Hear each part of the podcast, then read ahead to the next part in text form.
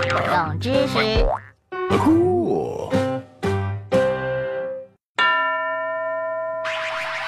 这这和我之前看的《西游记》不一样其。实你看的电视剧已经跟原著不一样了。我们看到的孙悟空英姿飒爽，可小说里齐天大圣，尖嘴獠牙，身材瘦小，回花果山教训混世魔王时还被嘲笑，哈哈，身不满四尺。按照原作者那个时代换算，哈哈哈哈，一米三。嗯虽然我也不是很高。呃，还还好，金箍棒可以随便改变长短。其实徒弟三人中呢，只有猪八戒的兵器才是真正的神兵。孙悟空的金箍棒是太上老君炼的神品，还没有打造就被大禹借走当测量工具了。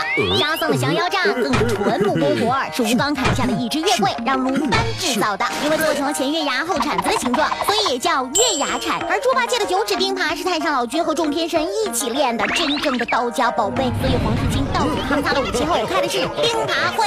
这这么好的兵器，抓鱼一定很好用。你就知道吃。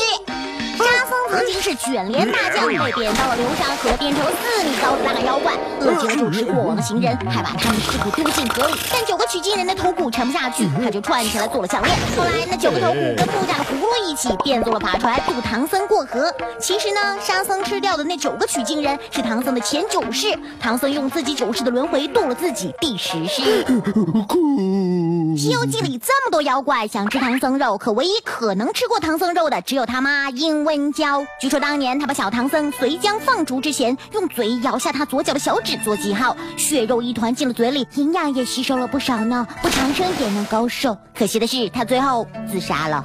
这真是个悲伤的故事。嗯，我们看了很多版本的《西游记》，其中的唐僧形象最接近原著小说的是《大话西游》。我知道，就那个人是人他妈生的，妖是妖他妈生的。没错，原著中的唐僧就是很啰嗦，还有一颗玻璃心呢。生父白龙马是，因为坐骑被吃了，就对孙悟空念叨：“我怎么这么可怜？你看马被吃了，这千山万水，我要怎么走嘛？” 说完就开始哭。这撒娇的男人最好命，讨厌。呃，关注飞碟说微博，呃呃，每天每每天都有文字版冷知识。哎每周二，笨蛋。哦，每每周二还能看到冷知识的视频哦。还有呢，哦，还有更多精彩内容，关注公众号“飞碟说扫二维码。”。呵，为为什么孙悟空能大闹天宫，却打不过路上的妖怪？到天宫碰到的都是给玉帝打工的，大家也就意思意思，不会真的卖命吗？路上碰到的妖怪都是自己出来创业的，比较拼，当然要拼命喽。